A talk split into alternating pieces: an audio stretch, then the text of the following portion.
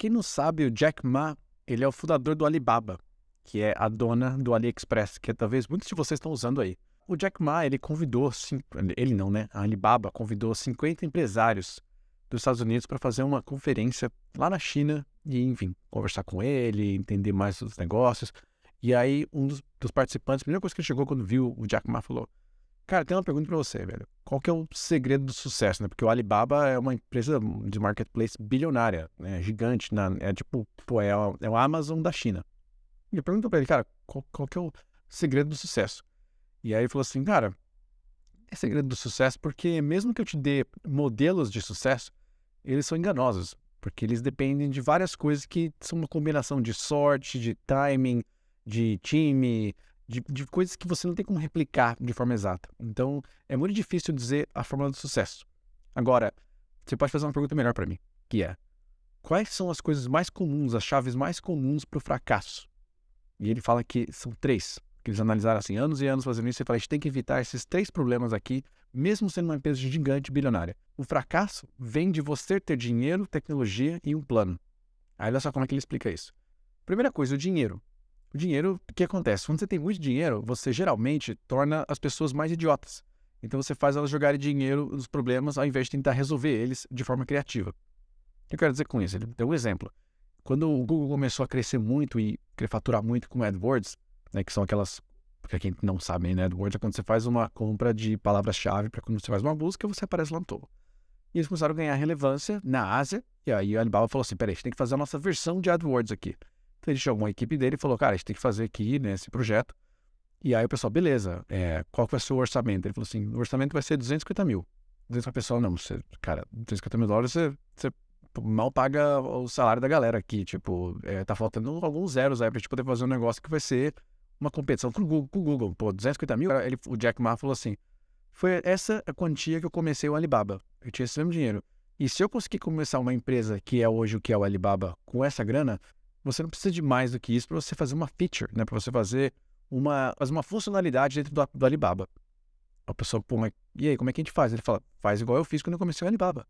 Então o que ele fez? Ele mudou 19 pessoas da equipe para um apartamento para eles trabalharem de lá. Falou assim: vocês vão começar a trabalhar daqui, aqui é o escritório de vocês. E aí vocês vão precisar de servidor para poder rodar esses servidores né, em anúncios. Então, beleza, vai procurar aí. Procura umas máquinas velhas, umas CPUs aí, dá uma reformada nelas, mexe aí para fazer elas funcionárias e põe para rodar nisso.